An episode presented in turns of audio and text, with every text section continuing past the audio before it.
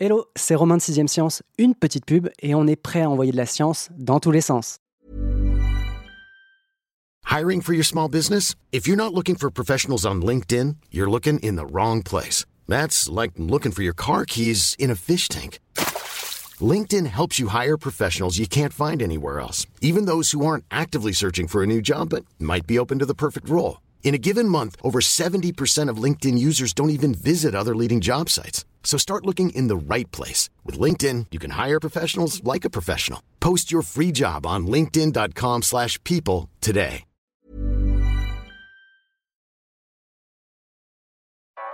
Vous écoutez 6ème Science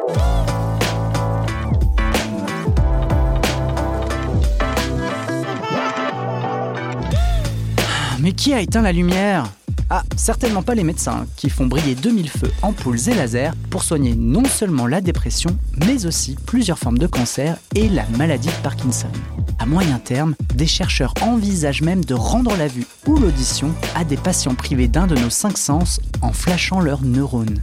Évidemment, là où il y a de la lumière, l'ombre est aussi du voyage, car malgré tous leurs bienfaits, on est loin d'avoir percé à jour tous les secrets des photons.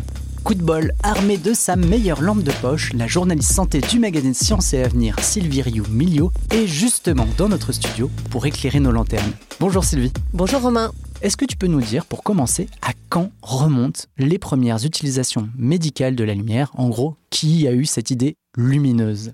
Eh bien, dès l'Antiquité, euh, on retrouve des traces de l'usage euh, de la lumière comme outil à l'époque, on appelait ça l'héliothérapie. En fait, on se servait juste de la lumière du soleil. On se rendait compte que les patients qui étaient atteints de, surtout les maladies dermatologiques à l'époque, non seulement se sentaient mieux, mais aussi étaient améliorés sur le plan dermato. Donc, ça a été vraiment les toutes premières études. Je crois que les Égyptiens également ont eu recours à l'héliothérapie. Médicalement, est-ce que tu peux peut-être nous dire les propriétés intéressantes de la lumière, celles qu'on connaît aujourd'hui? Parce que j'imagine qu'on est loin d'avoir tout découvert au sujet des photons, il y a plein de choses qu'on ne sait pas. faut soyons clairs. On n'a pas fait toute la lumière. Il y a vraiment plein de mécanismes dont on ignore vraiment les fins tenants et aboutissants.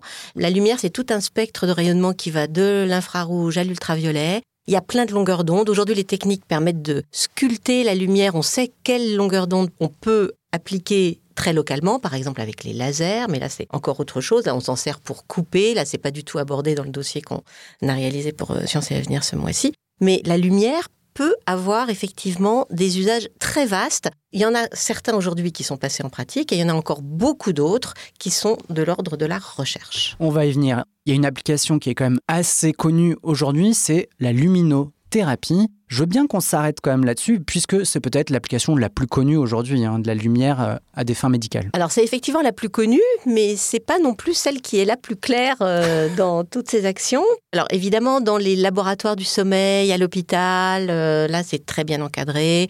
Il y a aussi photothérapie et luminothérapie. La photothérapie seule, par exemple, ça s'est utilisé depuis les années 70 uniquement pour traiter le psoriasis, une affection dermatologique. Mais là, ce ne sont que des filtres UVA et UVB. C'est en fait des cabines solaires. On se sert des propriétés du soleil pour assécher les lésions. Les Égyptiens. Et un peu comme le faisaient les Égyptiens. Bon, ça, c'est la photothérapie. La luminothérapie, c'est autre chose. C'est une lumière blanche ou bleue parfois. Là encore, les débats sont vraiment en cours. Outre-Atlantique, on utilise beaucoup plus de la lumière rouge, ailleurs en Europe aussi. Il n'y a pas de consensus, il n'y a mm. pas d'encadrement précis sur le type de longueur d'onde qu'il faudrait utiliser. Et là, on agit sur la mélatonine et sur la resynchronisation de l'horloge biologique par la sécrétion de mélatonine. En fait, on envoie des signaux au cerveau pour le leurrer quand la luminosité est trop basse et pour lui faire croire, entre guillemets, qu'on est en été. Parce que moi, j'avais, alors c'est vraiment pas un appareil médical hein, pour le coup, mais j'avais un réveil d'aube. Alors ça, c'est très différent. Qui faisait de la lumière rouge le soir mm-hmm. et de la lumière bleue le matin. Et c'était censé, entre guillemets, Favoriser l'endormissement. Et le réveil, euh, du coup. Euh, voilà, mais là, pour le coup, les applications médicales ne sont pas du tout au rendez-vous. Hmm. Et là encore, dans la jungle des dispositifs utilisés en luminothérapie, il y a de tout. Tous les dispositifs ne sont pas marqués CE, tous les dispositifs n'ont pas les mêmes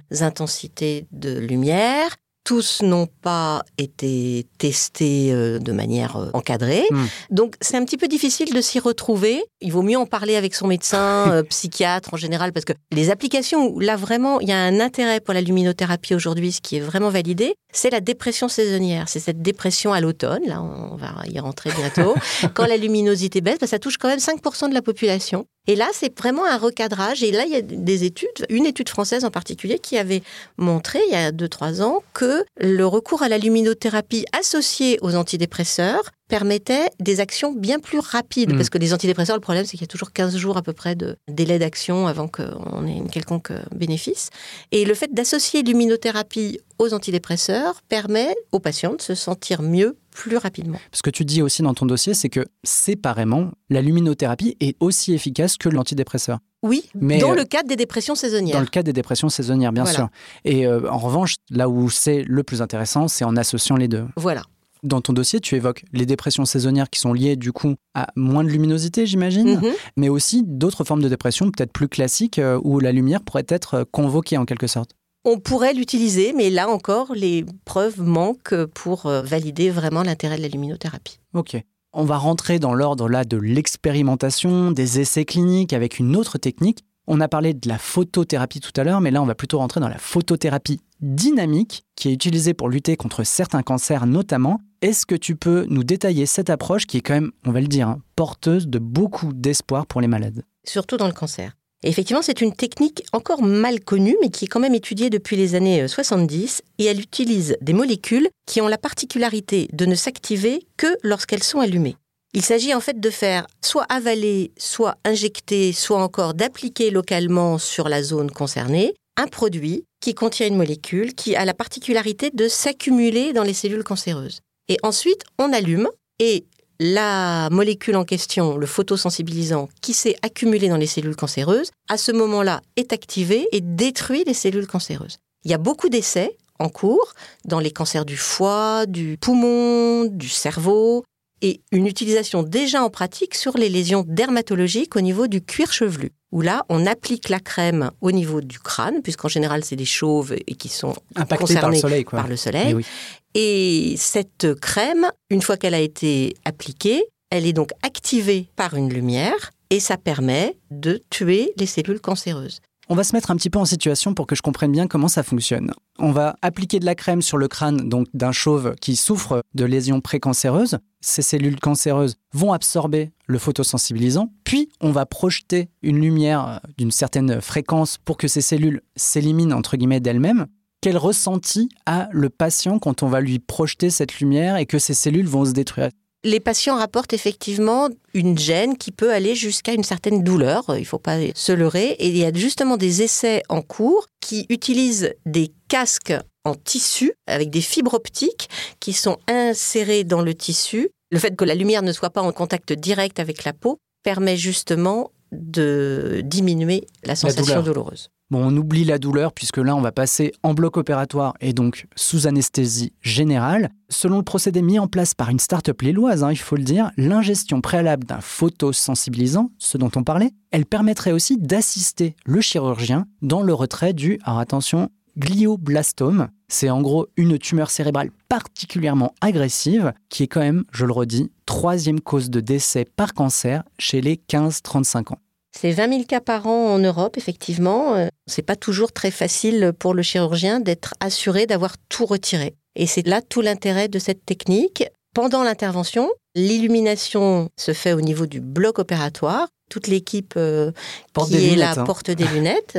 Et donc, ça permet au chirurgien d'avoir une espèce de filet de sécurité en plus de son retrait au scalpel euh, de la tumeur.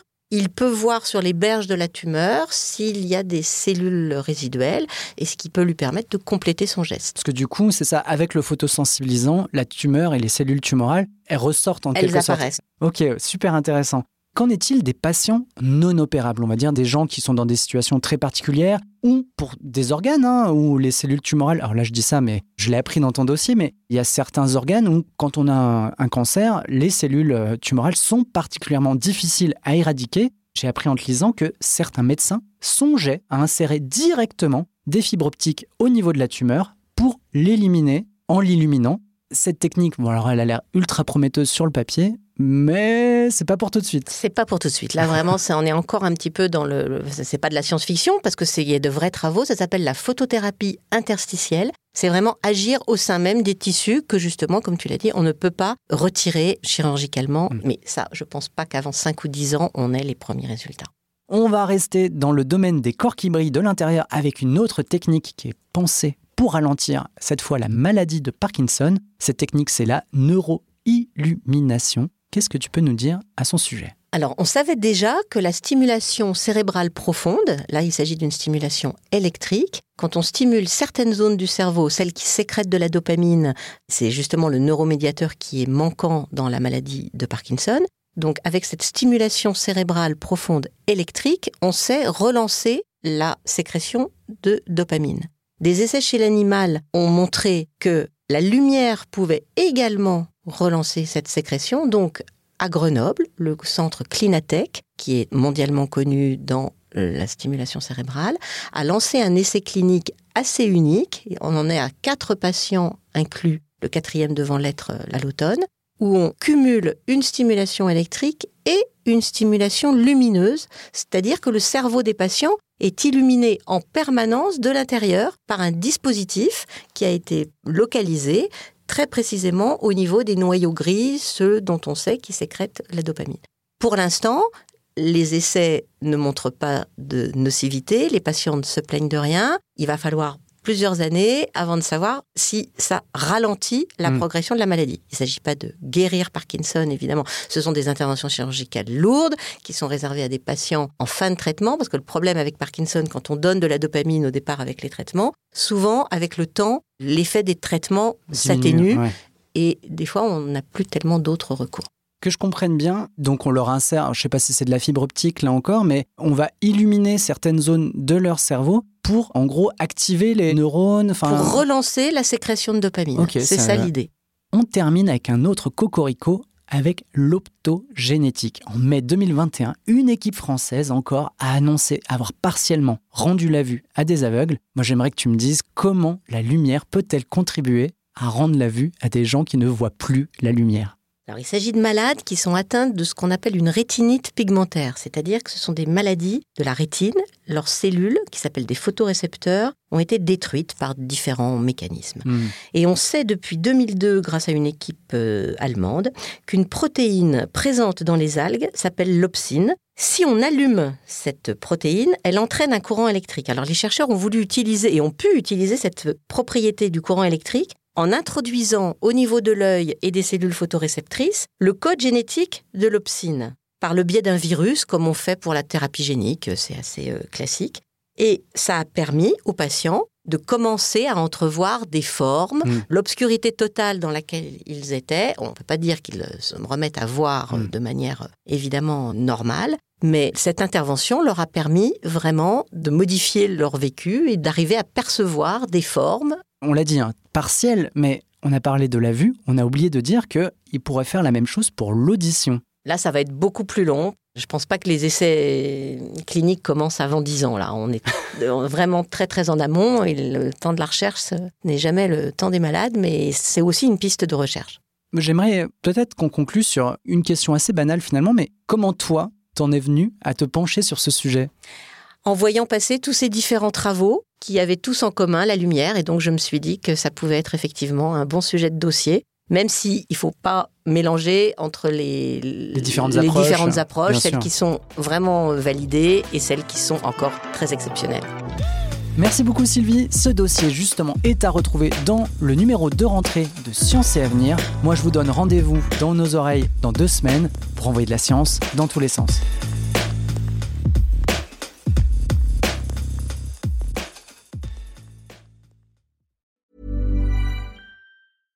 Selling a little or a lot?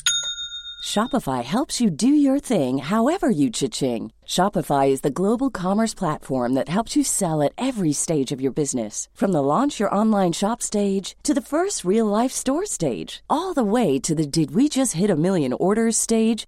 Shopify is there to help you grow. Shopify helps you turn browsers into buyers with the internet's best converting checkout. 36% better on average compared to other leading commerce platforms because businesses that grow grow with Shopify. Get a $1 per month trial period at shopify.com/work. shopify.com/work. When you need mealtime inspiration, it's worth shopping Kroger, where you'll find over 30,000 mouthwatering choices that excite your inner foodie. And no matter what tasty choice you make, you'll enjoy our everyday low prices, plus extra ways to save, like digital coupons worth over $600 each week. You can also save up to $1 off per gallon at the pump with fuel points. More savings and more inspiring flavors make shopping Kroger worth it every time. Kroger, fresh for everyone. Fuel restrictions apply. On ne va pas se quitter comme ça. Vous avez aimé cet épisode? Sportif, généraliste, sexo ou scientifique, varié mais toujours bien informé. Découvrez les autres podcasts de la rédaction 20 minutes sur votre application d'écoute préférée ou directement sur podcast au pluriel.20minutes.fr. Et merci de nous avoir écoutés.